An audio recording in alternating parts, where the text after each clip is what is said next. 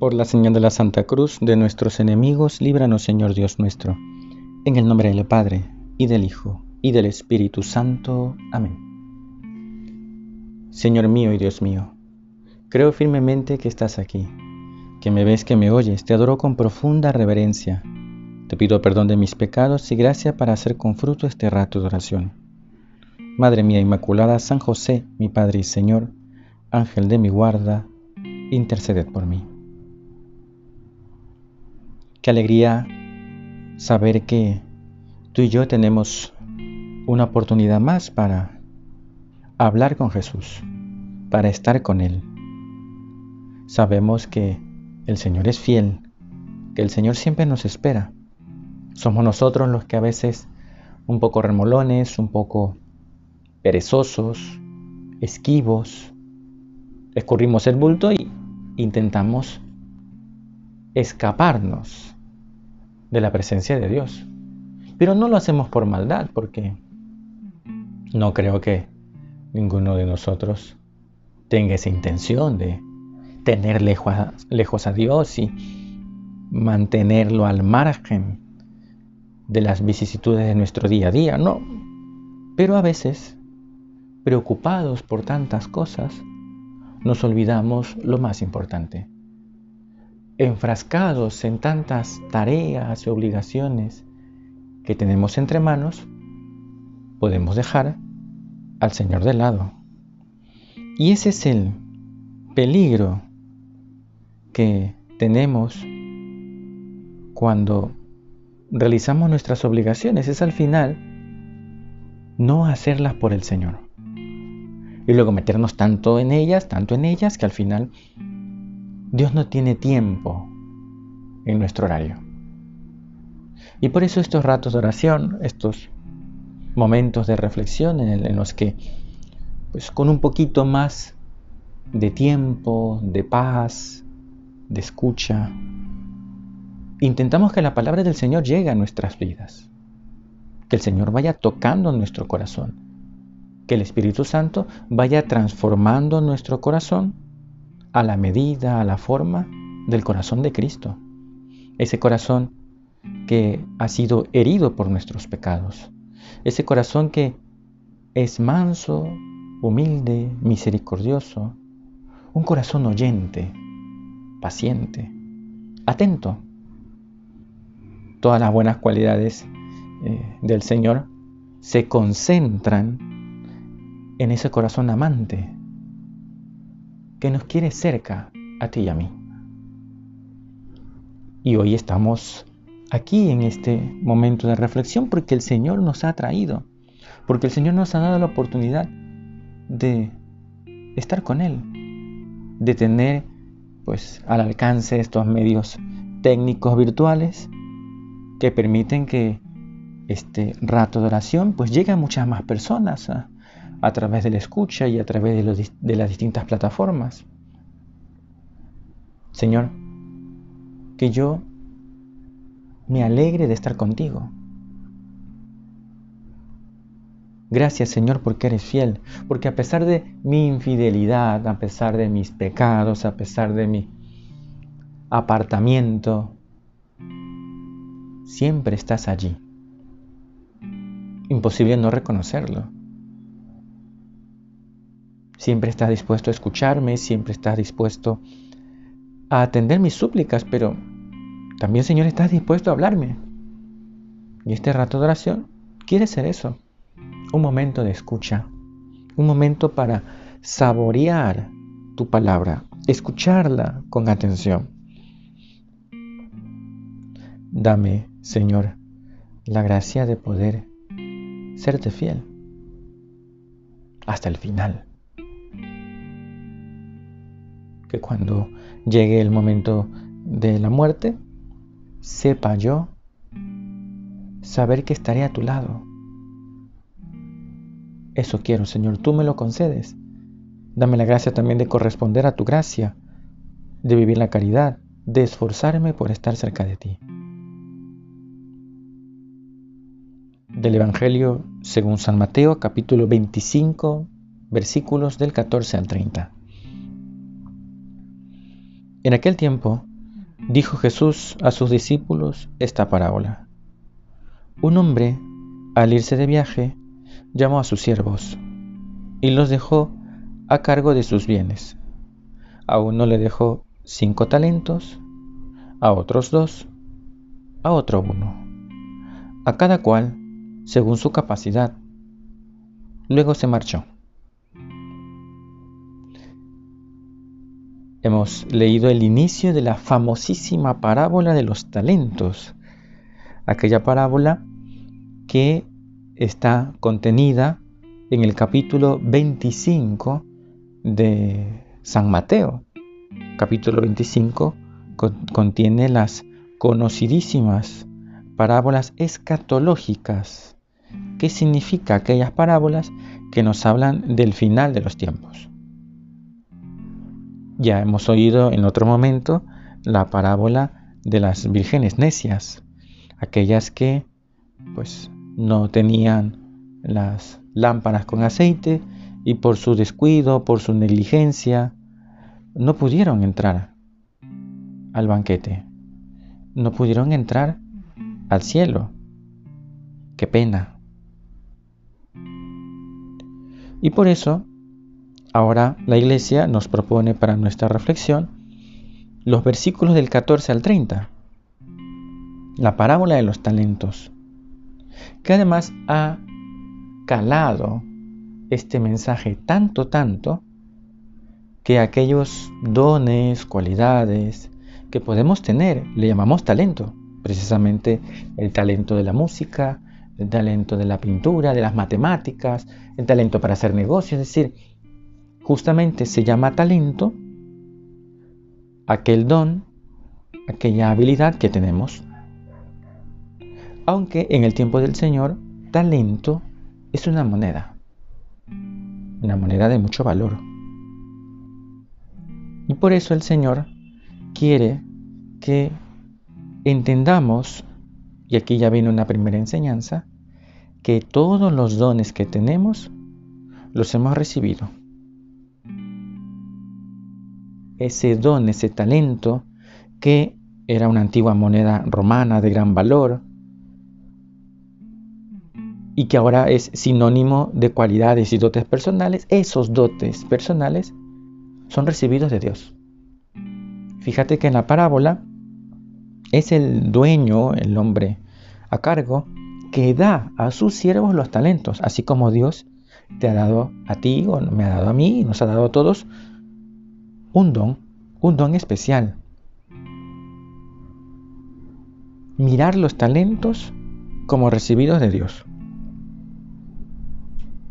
Esas cualidades que tienes, si las tienes, es porque el Señor te las ha dado. Por eso, ¿qué mal hacemos cuando nos llenamos de orgullo, de vanagloria, por las cualidades que tenemos, por lo bien que nos salen las cosas. Es que hay que dar gracias a Dios si te salen bien, pero recuerda, ese don es de Dios. Por tanto, no tienes de qué enorgullecerte vanamente. Tú y yo hemos recibido ese regalo de Jesús. Es Cristo, el hombre de la parábola, que nos ha dado a ti y a mí los talentos que nos ha dado a ti y a mí esos dotes, esas cualidades que están para poner al servicio y eso es lo que vamos a comentar más adelante. Pero bien, recordamos aquí esas palabras de la escritura que tienes que no hayas recibido, dice el apóstol. Y si lo has recibido, ¿de qué te glorías? ¿De qué te enorgulleces? ¿Cuánto tenemos que aprender, para llenarnos de humildad. Todo don viene del Señor. Piénsalo. ¿Qué tienes que no hayas recibido? ¿Qué tienes? Nada. Somos un cero a la izquierda. Poca cosa somos. Pero el Señor cuenta con ello. Ya veremos más adelante a medida que leamos la parábola que hay una serie de grados, ¿no? Hay gente que tiene un poco más de talentos que otros, ¿no? Pero aquí la idea primera, en este tramo de nuestra oración, es que ese don lo hemos recibido. Te lo ha dado Jesús. Y por eso es constante la invitación a la humildad. No tienes nada de qué enorgullecerte, porque lo has recibido de Jesús. Y si en tu trabajo pues haces las cosas bien, bendito sea Dios, bendito sea Dios, no tú. Bendito sea el Señor que te ha dado esa cualidad. No tú que eres un depositario y que la has recibido. Y si en el apostolado, pues el Señor nos ha dado unas cualidades, eh, unos dones que atraen gente, bendito sea Dios, no tú. Porque es el Señor el que ha obrado en ti. Porque poca cosa somos. Si nos damos cuenta, junto a esos dones también hay flaquezas. Dones de Dios. Y eso, San Agustín, que como sabes muy bien, tuvo una vida desastrosa al principio, ¿no? Luego se convirtió, se hizo monje y luego llegó a ser obispo de Hipona, un gran santo de la iglesia. Vale la pena, paréntesis, leer las confesiones de San Agustín. Es un libro que uno no puede irse de este mundo sin haberlo leído. Y él que reconoce sus miserias y allí las plantea en el libro, las muestra, ¿no? Pero para dar gloria a Dios, para confesar el nombre del Señor. Él lo decía, oye, lo bueno que tú tienes, eso es de Dios, lo malo es tuyo. Lo bueno que tú tienes es gracia del Señor. ¿Cómo ves entonces aquellos dones que has recibido? ¿Te llenas de orgullo? ¿Miras por el hombro a los demás, por encima del hombro? ¿O sencillamente ya piensas que todo esto pues es gloria tuya? mal haces, van orgullo, a gloria. Somos instrumentos de Dios.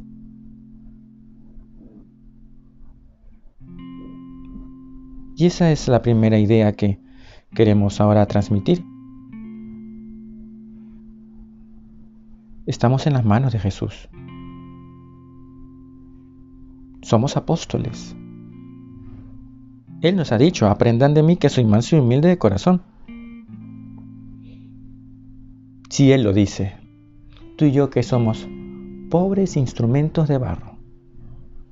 Él es el que nos levanta, Él es el que nos hace brillar, Él es el que nos ha sacado de la profundidad de nuestras debilidades y pecados.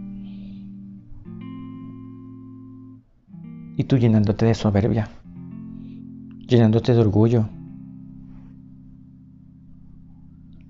Señor, dame un corazón humilde, manso como el tuyo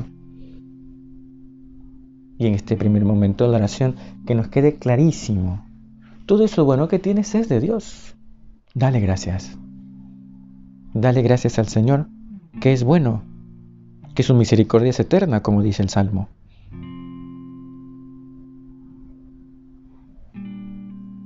Sigue el texto. El que recibió cinco talentos fue enseguida a negociar con ellos y ganó otros cinco. El que recibió dos hizo lo mismo y ganó otros dos. En cambio, el que recibió uno fue a hacer un hoyo en la tierra y escondió el dinero de su señor. Al cabo de mucho tiempo, viene el señor de aquellos siervos y se pone a ajustar las cuentas con ellos. Vemos en estos siguientes versículos la continuación de la, idea que queremos meter en la cabeza y en el corazón. Hemos dicho que los dones son de Dios. Él es el que los entrega. Ahora bien, esos dones, esos talentos que Dios da, los da a cada uno de manera distinta. No todos tienen el mismo número de talentos. Porque, pues así es el Señor. A todos no nos da lo mismo. Ni falta que hace. Imagínate que todos tuviéramos las mismas cualidades, los mismos dones, los mismos talentos, pues al final este mundo sería bastante aburrido. El Señor le da a cada uno algo distinto. Y perdona, te voy a contar una experiencia personal. Eh, recuerdo que cuando estaba en el colegio, en el penúltimo año, participábamos en los concursos de matemáticas de la Escuela Politécnica. Entonces, éramos un grupo de muchachos que nos gustaban las matemáticas. Sí, es verdad, existe gente que le gustan las matemáticas. Y entonces eh, teníamos clases más temprano. Todos los días, una hora antes de la jornada habitual, teníamos clases y durante un año nos preparábamos para el examen. Era mi primera experiencia en el concurso y, claro, quedé muy mal, ¿no? Porque eh, nos eliminaron en la primera fase. Y entonces yo no sé qué cara habré tenido que el profesor un día se me acerca y bueno, pues, al, poco tiempo de haber perdido y me dice, señor Borges, no se preocupe, siempre va a haber alguien mejor que usted. Siempre. Nunca se me olvidó esa enseñanza. Es un buen, un buen sacudón para darnos cuenta que siempre va a haber alguien mejor que tú. Pero si está en la parábola, hay gente que le da cinco, hay gente que le da dos, hay gente que le da uno. Siempre va a haber alguien que sea mejor en matemáticas que tú. Siempre va a haber alguien que cocine mejor que tú. Siempre va a haber alguien más simpático que tú, más agradable que tú, más guapo que tú. También. Sí. Y yo muchas veces lo he pensado, siempre va a haber alguien que predique mejor, que cante mejor. Pero la vida es así. Y no perdemos la paz. No nos ponemos tristes porque el Señor nos ha dado unos talentos. Es verdad que hay dones que se puede ir cultivando y que con trabajo, con esfuerzo, pues al final la persona adquiere habilidades que antes no tenía. Pero habrá muchas habilidades que al final le queden sin aprender, sin saber. Incluso dentro de esas aprendidas hay alguien mejor. ¿Y qué vas a hacer? Amargarte. Perder la paz. Empieza por no compararte. No te compares. Aquí se ve en la parábola, al menos no aparece, ¿no? Que estos tipos, los tres que recibieron los talentos, no se pusieron a comparar, ¿no? A decir, oye, ¿por qué te di a ti más que a mí? ¿Qué se habrá creído? ¿Por qué a mí no? No. Cada uno recibió lo que tenía, lo que el Señor quiso darle, y lo puso a trabajar. Lo puso a negociar. Solo uno, el último, que recibió un solo talento y lo puso en olla en la tierra. No te compares. Esta es ya una segunda enseñanza que puede servirnos. Ante los talentos de los demás, no te compares. Las comparaciones siempre son odiosas. Y seguro que si esa persona tiene unos dones, tú tienes otros que ese no tiene. Seguro. Ahora, descúbrelo. Sácale punta, púlelo, para que puedas con él, con ese talento que Dios te ha dado, servir a Dios. Y a veces los talentos no son grandísimas cualidades a los ojos del mundo, porque a veces pensamos que un talento es algo que causa admiración. Pero no necesariamente. Recuerdo a aquella señora, ya entrada en años, muchos, que pues aún el Señor le concedía mucha salud. Y este, todavía podía conducir. Y la señora me decía que pues ya no puede hacer mucho por su parroquia, por... ¿Por qué? Porque pues evidentemente ya está mayor, pero, pero se ha puesto como meta poner a su servicio, al servicio de sus amigas, su carro. Y si alguna tiene que ir al médico, dice, yo la llevo. Porque pues, todavía el Señor me concede el talento de poder conducir. Y si alguien necesita, yo la llevo. Y si alguna que no puede salir, y más aún durante este tiempo difícil que estamos viviendo a causa de la pandemia, pues decía, pues yo las escucho y les llamo por teléfono. Y oigo sus quejas, sus conversaciones, sus temas, y allí le escucho. Pues ese es un talento. Probablemente no es para salir en un periódico. Pero ahí está. Conduce para sus amigas y les escucha. No creo que sea un talento de uno o dos. Probablemente este es un talento top. Pero no es vistoso, pero está para servir a Dios y a los demás. Sigue la parábola. Al cabo de mucho tiempo viene el señor de aquellos siervos y se pone a ajustar las cuentas con ellos. Se acercó el que había recibido cinco talentos y le presentó otros cinco, diciendo, Señor, cinco talentos me dejaste. Mira, he ganado otros cinco. Su señor le dijo, bien siervo bueno y fiel, como has sido fiel en lo poco, te daré un cargo importante. Entra en el gozo de tu señor. Se acercó luego el que había recibido dos talentos y dijo, Señor, dos talentos me dejaste. Mira, he ganado otros dos. Su señor le dijo, Bien, siervo bueno y fiel, como has sido fiel en lo poco, te daré un cargo importante entra en el gozo de tu Señor. Se acercó también el que había recibido un talento y dijo, Señor, sabía que eres exigente, que ciegas donde no siembras y recoges donde no esparces. Tuve miedo y fui a esconder tu talento bajo tierra. Aquí tienes lo tuyo. El Señor le respondió, Eres un siervo negligente y holgazán, con que sabías que ciego donde no siembro y recojo donde no esparzo pues debías haber puesto mi dinero en el banco, para que al volver yo pudiera recoger lo mío con intereses. Quitadle el talento y dádselo al que tiene diez, porque el que tiene se le dará y le sobrará, pero el que no tiene se le quitará hasta lo que tiene. Y ese siervo inútil, echadlo fuera, a las tinieblas, allí será el llanto y el rechinar de dientes.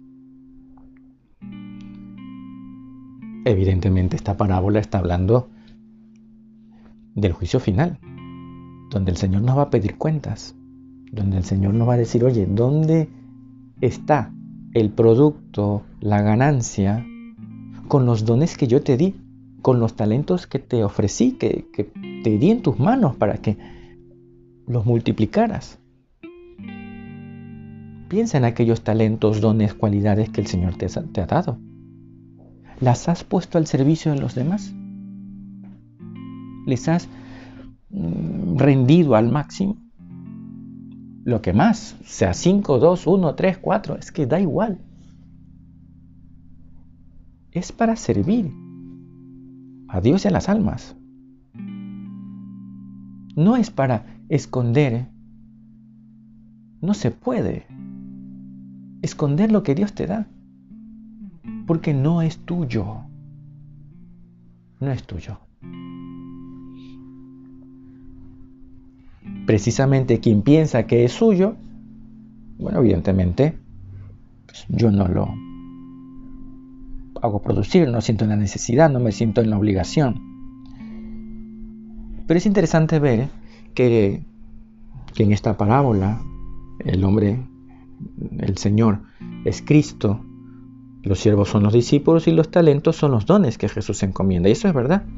Pero estos dones, y aquí voy a dar un pasito más, no representan solo cualidades naturales.